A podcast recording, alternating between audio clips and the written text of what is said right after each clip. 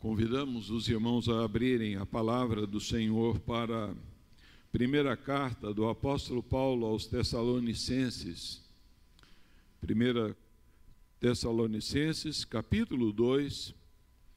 Nós faremos a leitura dos versos 13 até o verso 20.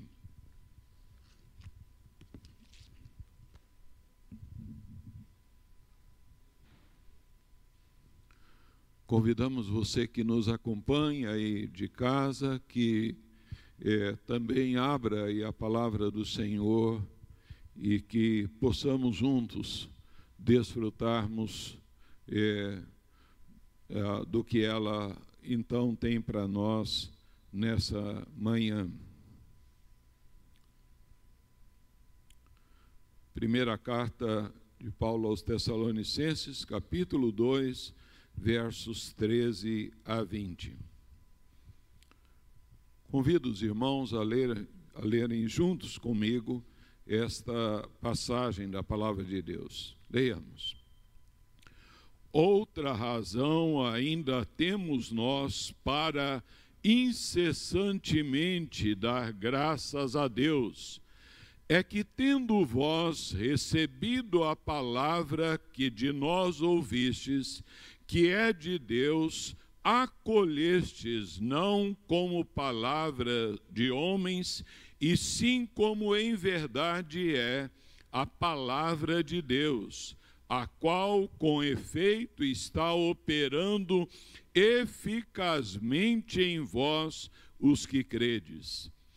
Tanto é assim, irmãos, que vos tornastes imitadores das igrejas de Deus existentes na Judéia em Cristo Jesus, porque também padecestes da parte dos vossos patrícios as mesmas coisas que eles, por sua vez, sofreram dos judeus, os quais não somente mataram o Senhor Jesus e os profetas, como também nos perseguiram e não agradam a Deus e são adversários de todos os homens, a ponto de nos impedirem de falar aos gentios para que estes sejam salvos, a fim de irem enchendo sempre a medida de seus pecados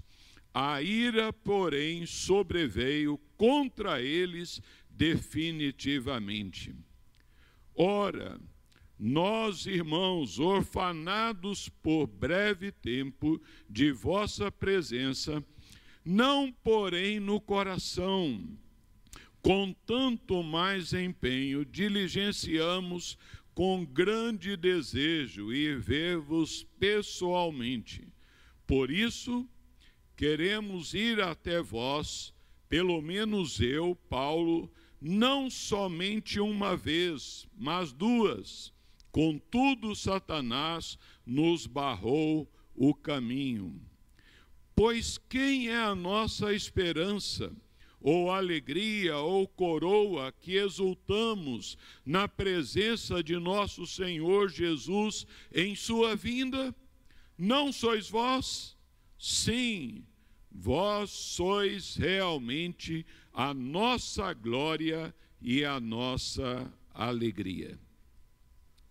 Nós vamos orar mais uma vez ao Senhor.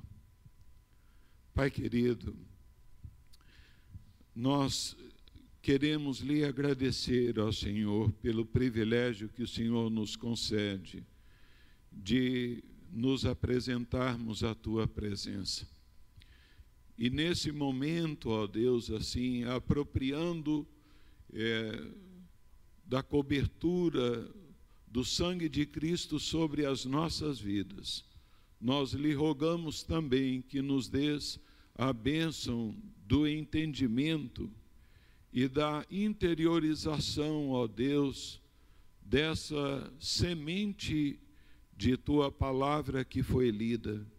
Ajuda-nos, Senhor derrama sobre nós a graça para compreendê-la e desfrutarmos, ó Deus, das verdades que fluem por meio da narrativa do teu servo do passado.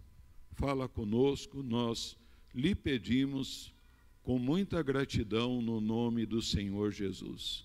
Amém. Amados irmãos, é, ontem, é, 17 de dezembro, ah, foi comemorado é, em toda a Igreja Presbiteriana do Brasil o Dia do Ministro Presbiteriano. É que nesta data, né, exatamente no dia 17 de dezembro, foi ordenado ao Sagrado Ministério o primeiro ministro presbiteriano brasileiro, o ex-padre reverendo José Manuel da Conceição. E nós agradecemos o carinho, a manifestação é, dos irmãos da igreja. Nós sabemos que é, o pastorado ele é uma mistura de alegrias e de lágrimas, de conquistas e de sofrimento. O, part, o, o pastor ele participa de vitórias e de perdas da vida dos irmãos, participa então e celebra com grande alegria o nascimento de uma criança, ao mesmo tempo que chora no momento de luto. Particularmente, eu já tive que estar presente, ministrando então no ofício fúnebre de uma priminha de três anos, é, pela tarde e à noite, então, ah, tendo que ministrar numa festa de núpcias. Quando nós olhamos para a palavra do Senhor, se os irmãos recordarem aí, olharem, reportarem os doze primeiros versos aqui ah, é, desse segundo capítulo de Paulo aos Tessalonicenses, nós vamos encontrar os segredos do êxito do trabalho tão abençoado ali na igreja de Tessalônica, ah, com, é, através então do ministério de Paulo, Silas e Timóteo. É, e isso é revelado então porque eles tiveram ousada confiança no Senhor, mesmo em meio à luta, à perseguição. Eles revelaram uma integridade absoluta de caráter, ah, vidas puras, evangelho puro, motivação pura para proclamarem o evangelho.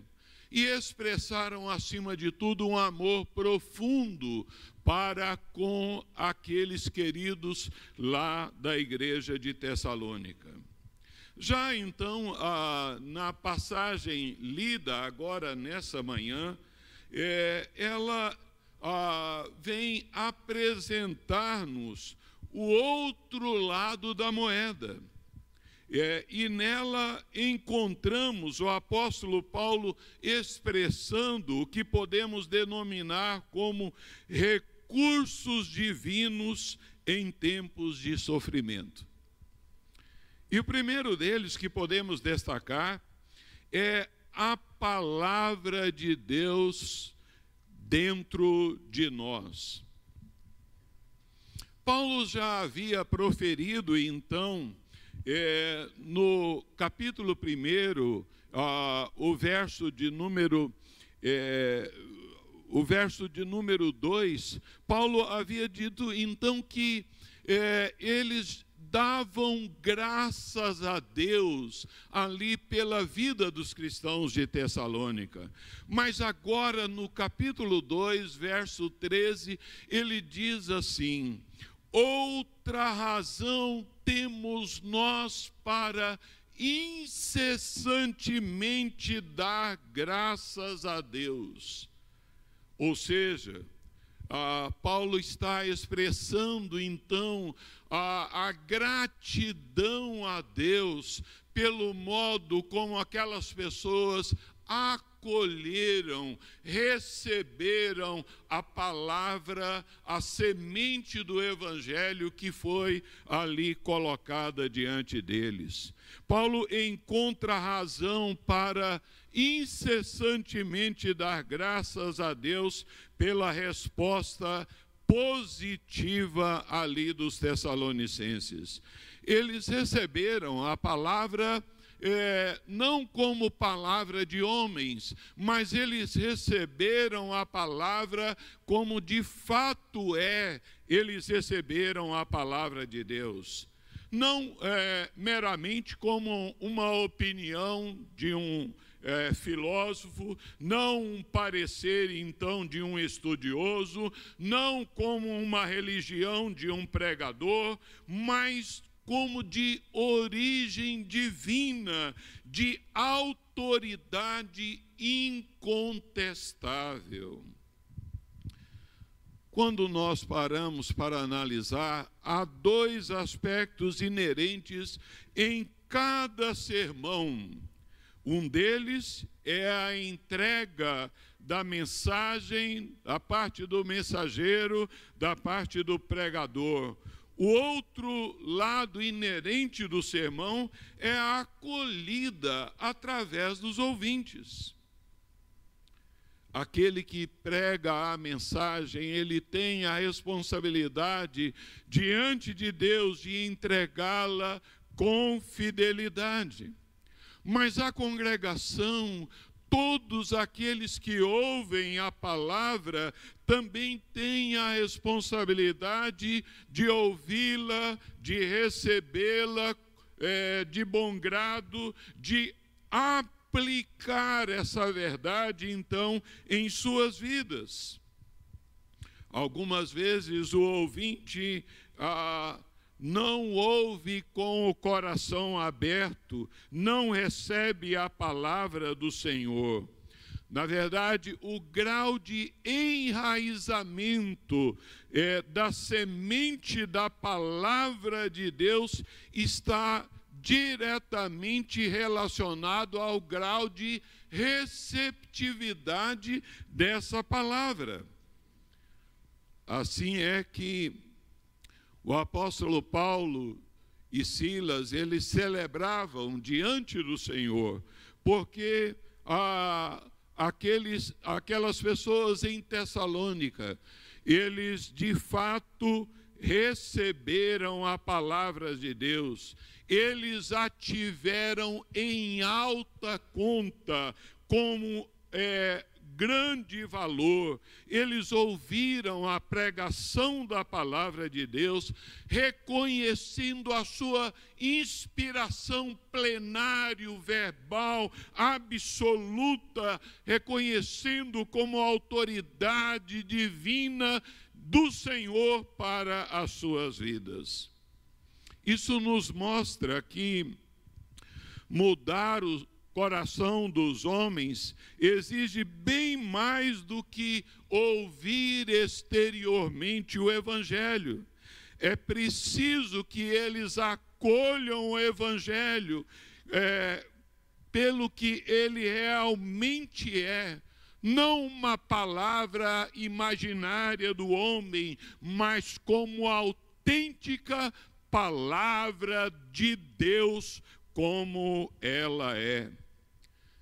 A Bíblia, ela é, faz questão de chamar a atenção para a sua grande autoridade. Em 2 Timóteo 3,16, nós lemos: toda a Escritura é inspirada por Deus e útil para o ensino, para a correção, para a educação na justiça, a fim de que o homem de Deus seja perfeitamente sábio para toda boa obra.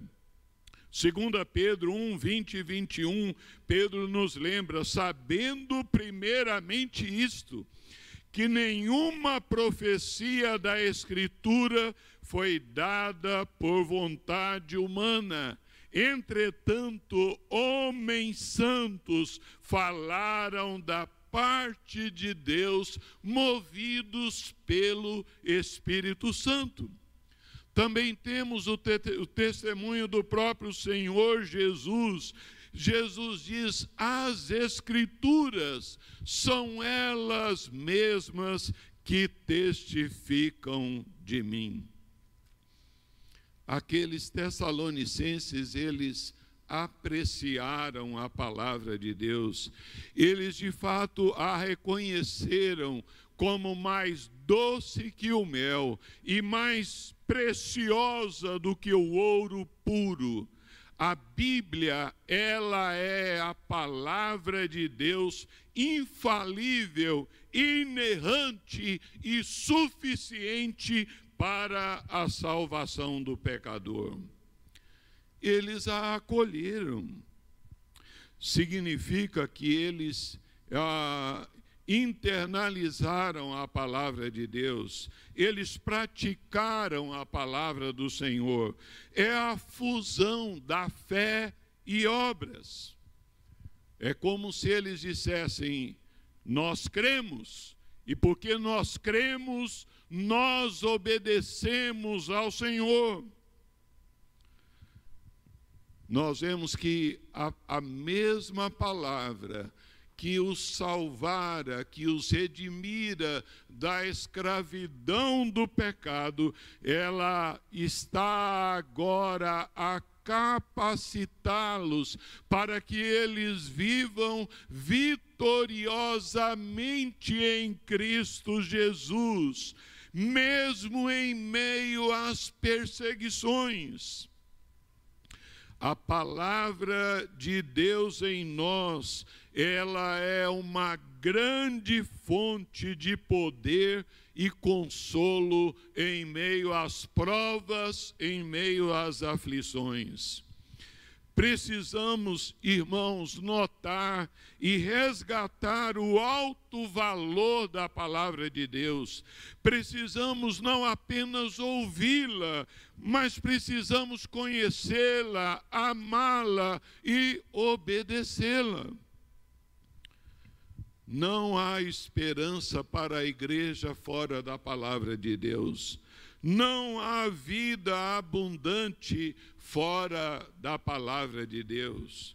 O reverendo Hernandes diz uma palavra muito preciosa, ele diz: não precisamos buscar as novidades no mercado da fé, mas buscar as finas iguarias que estão na mesa de Deus através da palavra de Deus.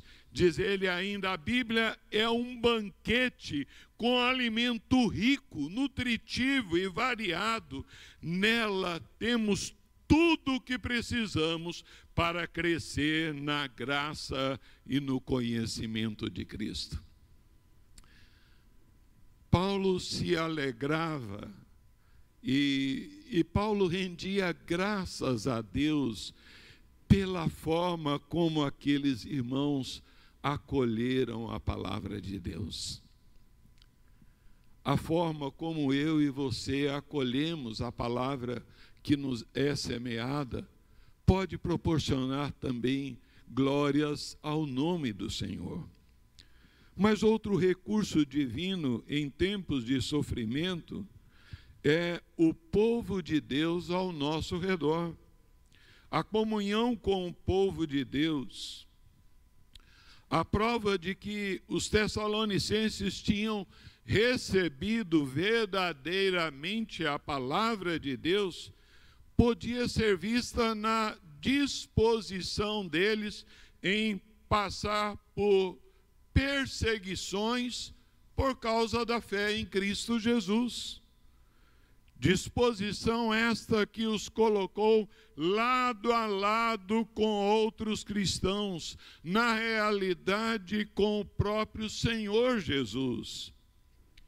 Eles foram perseguidos, eles sofreram por causa de, da, da apropriação da palavra de Deus.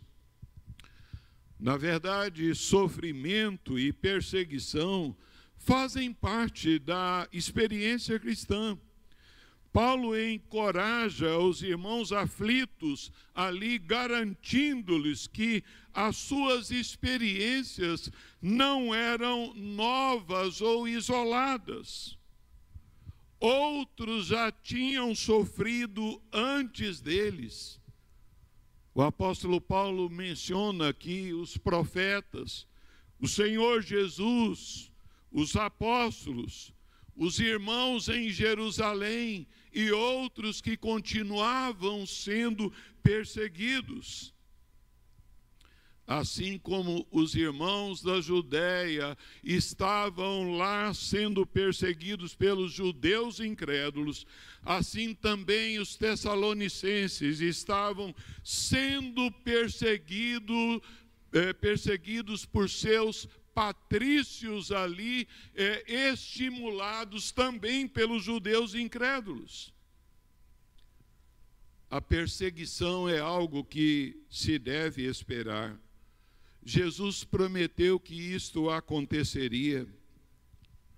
Quando nós passamos por uma tribulação, por um sofrimento, muitas vezes, meu irmão, minha irmã, nós somos tentados a pensar que nós estamos sozinhos, que o nosso sofrimento é o maior sofrimento do mundo.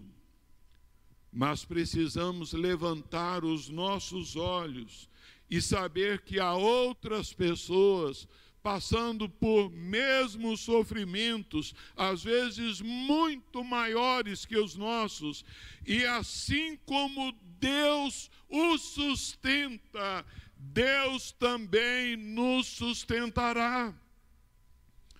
Os cristãos de Tessalônica não apenas eram imitadores dos profetas, imitadores do Senhor Jesus, mas se tornaram imitadores dos irmãos da Judéia em sua experiência de perseguição. Paulo encoraja aqueles irmãos em meio à perseguição, dizendo que eles não estavam pisando ah, ah, em terreno novo, mas eles estavam caminhando por caminhos que outros santos também estavam a passar. Na verdade, tanto os irmãos da Judéia quanto lá, então, na Macedônia, eles eram objetos da perseguição do Evangelho eh, de Cristo Jesus. Mas assim como a perseguição não destruiu a igreja da Judéia, antes a purificou, eh, enquanto o, os seus perseguidores estavam enchendo a medida dos seus pecados, assim Deus também nos livrará e derramará sobre os que nos perseguem o seu justo juízo. A questão chave aqui é que a oposição ao evangelho, ela é a, expressa claramente. O cristianismo transformador e genuíno, ele sempre será alvo de perseguição. Ao anunciarmos a Cristo, ao anunciarmos a Sua palavra, devemos esperar algum tipo de oposição é, dos incrédulos. Assim foi com os irmãos ali em Tessalônica. Mas podemos constatar aqui outro recurso divino em meio a, ao sofrimento é a glória de Deus diante de nós. Para o apóstolo Paulo, as verdades sobre a segunda vinda do Senhor Jesus e o seu reino eterno nunca foram uma questão a, ali de especulação acadêmica, mas um assunto prático. um assunto que o encorajava a viver uma vida de santidade, a devotar ali os seus esforços para ganhar mais almas para o Senhor Jesus. No que concerne aqui ao zelo pastoral, nós vemos o apóstolo Paulo expressando aqui, dos versos 17 a 20, a grande relação afetiva que ele tinha em relação aos irmãos de Tessalônica.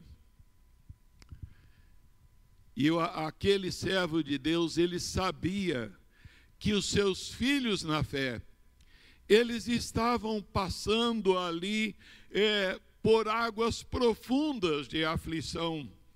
E ele ali, como pai espiritual, desejava estar ali com eles, desejava então auxiliá-los e ministrar-lhes ali uma palavra de conforto como pai ou mãe que toma conhecimento aí de uma situação de enfermidade de um filho distante, de sofrimento na vida de um filho, assim dói o coração desse servo de Deus. E de modo que nós lemos aqui o apóstolo Paulo é, a nos dizer no verso 17: Ora, nós, irmãos, orfanados por breve tempo de vossa presença, não porém do coração, com tanto mais empenho, diligenciamos com grande desejo ir ver-vos pessoalmente. Paulo se viu orfanado separado, privado da presença ali dos seus filhos na fé em Tessalônica. É, esta palavra aqui, orfanado, ela é uma palavra que ah, indica a condição de um pai que perdeu seus filhos e sofre com a separação uma vez que ele se considera como mãe, como pai espiritual. Paulo diz: Olha, eu cuidei de vocês como uma mãe amamenta os seus filhinhos. E ele sofre. Paulo quis ficar mais tempo ali em Tessalônica para ajudá-los a crescer na fé, mas ele e Silas foram expulsos eles foram expulsos e não puderam estar lá mais fisicamente, mas o coração do servo de Deus estava acompanhando, e ali então, é, embora não pudesse estar fisicamente presente, mas Paulo estava com eles em pensamento, em sentimento e em oração. Ele desejava estar com aqueles irmãos. Ah, o verbo aí quisemos, ele expressa não meramente um desejo, mas uma resolução, um plano deliberado. Paulo tem em mente que realmente acabou sendo impossível fazer a tão almejada visita. Mas é, esse servo de Deus, ele vem também lembrar que ele via o pastorado como ah, uma, um campo de batalha espiritual. Paulo anelava visitar então aqueles irmãos, mas o inimigo o impossibilitou. No verso 18, final do verso 18, o apóstolo Paulo diz que ele anelava visitar ali aqueles irmãos, porém Satanás nos barrou o caminho. Com essa frase, o apóstolo Paulo, ele reconhecia a existência de uma força espiritual maligna por detrás de quaisquer circunstâncias que estavam operando para impedir a presença deles lá. A palavra impedir aqui, barrou o caminho, ela expressa o bloqueio de uma estrada. O conceito é que o caminho para Tessalônica era intransponível. O apóstolo Paulo está lembrando-nos que Satanás é sempre o adversário do povo de Deus, dificultando o máximo possível o trabalho de evangelização e o testemunho dos crentes. Satanás, que significa adversário, está em, em ação para impedir a obra missionária da igreja. Ele impediu Paulo e Silas de retornarem a Tessalônica. Como é que ele fez isso? Infelizmente, nada se diz acerca da natureza desses fatores.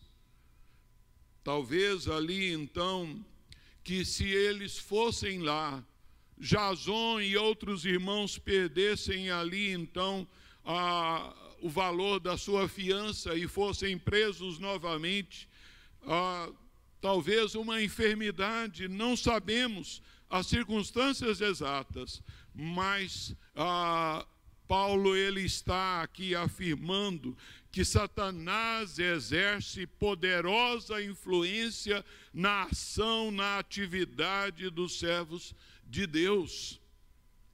Especialmente quando nós nos esforçamos para anunciar o reino de Deus, para promover a glória do Senhor Jesus. William Hendrickson, ele é, diz uma palavra sobre esse texto, comentando, ele diz: Nada obstante, Deus reina sempre de forma suprema, soberanamente, transformando o mal em bem tivesse talvez o apóstolo Paulo sido capaz de, de ir a Tessalônica, talvez ele até tivesse morrido e, quem sabe, nós não teríamos essas duas cartas preciosas da, escritas aos Tessalonicenses. Assim é que Calvino, servo do Senhor, ele diz: embora Satanás faça a sua parte, Deus retém a autoridade suprema, abrindo um caminho para nós, sempre que lhe pareça bom, mesmo contra a vontade de Satanás e a despeito da sua oposição. Assim nós sabemos do governo de Deus. Mas o apóstolo Paulo, ele também olhava aqui para cada filho na fé como uma coroa a receber de Cristo na volta do Senhor. Nos versos então é, 19 e 20, ele fala que os irmãos de Tessalônica, eles eram a sua esperança, alegria e coroa. Paulo olhava para a volta do Senhor Jesus, alegrando-se com as almas que ele apresentaria ao Senhor, ah, e em especial os crentes da igreja de Tessalônica. Ele diz: Olha, a nossa coroa não sois vós Paulo não apenas declarava o seu amor aos crentes de Tessalônica, mas ele se alegrava em que haveria de chegar aquele dia em que haveria de vê-los juntamente com ele na presença do Senhor e ele iria se alegrar então com esta verdade, porque eles foram frutos ali do seu ministério, do seu trabalho pastoral. Isso como resultado da graça de Deus, como ele afirma em 1 Coríntios 15, 10. Todavia, não eu, mas a graça de Deus comigo. Vós sois a nossa alegria e a nossa coroa. Precisamos, irmãos, não apenas sonhar, nos alegrarmos com a vinda do Senhor Jesus, mas devemos buscar ganhar almas, para ganharmos pessoas, para apresentarmos ao Senhor Jesus na sua volta. Provérbios nos diz que aquele que ganha almas, ele é sábio. A esperança de Paulo com a segunda vinda do Senhor está então recompensada com a presença dos Tessalonicenses. Você tem compartilhado da sua fé em Cristo com outras pessoas? Talvez você venha pensar, ah, é difícil, eu não sei ah, pregar, né? Ah, mas todos podem trabalhar. Você pode orar, clamar ao Senhor para que Deus converta o coração de pessoas. Você pode distribuir folhetos. Você pode então convidar pessoas para ouvir a apresentação do Evangelho. Deus pode nos usar de muitas maneiras a fim de levar outras pessoas a Cristo. Hoje mesmo nós teremos a, uma linda cantata de Natal, uma oportunidade singular de você convidar uma pessoa, olha, eu vou passar na sua casa, vou te pegar aí hoje seis horas da tarde para ir lá comigo na igreja assistir uma cantata de Natal. Nós temos em nosso presbitério um pastor, reverendo Luiz Carlos. Ele tinha anteriormente um pequeno supermercado num bairro em Catanduva e ali ele foi convidado por um irmão para assistir uma apresentação do grupo M. Ah, então, um, um, uma apresentação, uma cantata.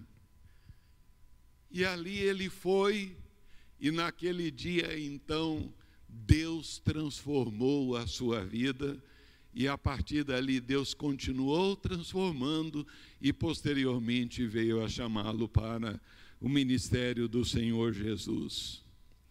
Nós precisamos entender que a Deus usa e quer usar ah, graciosamente a nossa vida, de modo que, ah, é, assim como nos diz as Escrituras, ah, um plantou, outro regou, mas é Deus quem deu vida, é Deus quem dá o crescimento, de modo que, como povo de Deus, um convida, outro dá uma recepção calorosa, carinhosa, e, e outros trarão a, a palavra de Deus, e o Espírito Santo é quem se encarrega de realizar a obra da conversão. Tenha certeza que ao procurar ganhar os perdidos, para glorificar ao Senhor Jesus, você também poderá passar por aflições. Podemos não experimentar perseguições políticas e religiosas como os cristãos no primeiro século, mas se estivermos vivendo piedosamente em Cristo, podemos sofrer por amor a Ele. Concluindo, irmãos, nós precisamos entender que nós jamais devemos tratar a Bíblia como um livro qualquer. A sua origem é divina, o seu caráter é precioso, o seu conteúdo é santo, o seu valor, então, é completamente distinto. a maneira como um cristão trata a palavra de Deus mostra a consideração que ele tem para com o Senhor Jesus Cristo. Assim, queridos, nós precisamos também entender que para obter a vitória em meio aos sofrimentos, às dificuldades, nós precisamos dar o devido valor à palavra de Deus. Para o cristão, é preciso entender que o melhor está por vir. Paulo, ele volta-se para o futuro. Pela fé, ele vê então aqueles queridos na presença do Senhor Jesus. Em tempos de dificuldades, em tempos de tribulação, é importante olharmos para frente. Paulo vivia no tempo futuro, como também no tempo presente. Suas ações eram governadas por aquilo que Deus ainda faria. Ele sabia que o Senhor Jesus haveria de voltar um dia e os irmãos de Tessalônica glorificariam a Deus com ele, o que lhe alegraria em muito coração.